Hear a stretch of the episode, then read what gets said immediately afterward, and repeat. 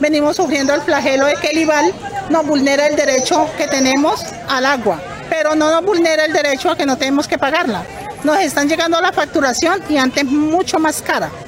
Y si uno deja de pagar un mes, entonces viene y nos cortan el servicio y nos cobran reconexión.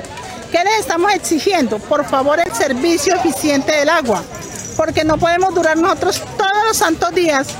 El agua nos la colocan a las 5 de la mañana y la quitan a las 9, 10 de, de la mañana y del resto del día, todo el día es sin agua.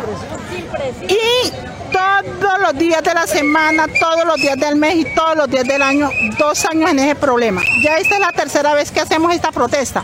El 15 de diciembre del 2021 protestamos en este mismo lugar. Vino el señor gerente operativo, eh, el ingeniero Harold Rodríguez, y con él llegamos a un acuerdo. A un acuerdo de que en el día nos iban a mantener el servicio del agua y en la noche nos lo retiraban. ¿Por qué?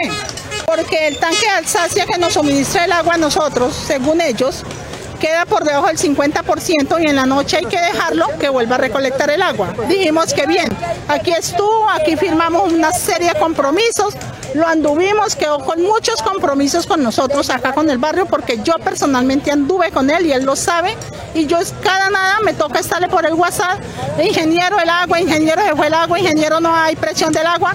Cuando cojo ese tema de decirle, nos colocan el agua y nos la deja todo el día, hay presión y nos puede dejar el agua todo el día. O sea que, que nos da a entender que es una gran mentira que nos digan que es que el agua se baja la presión, que no hay agua, que bueno, etcétera, mil disculpas,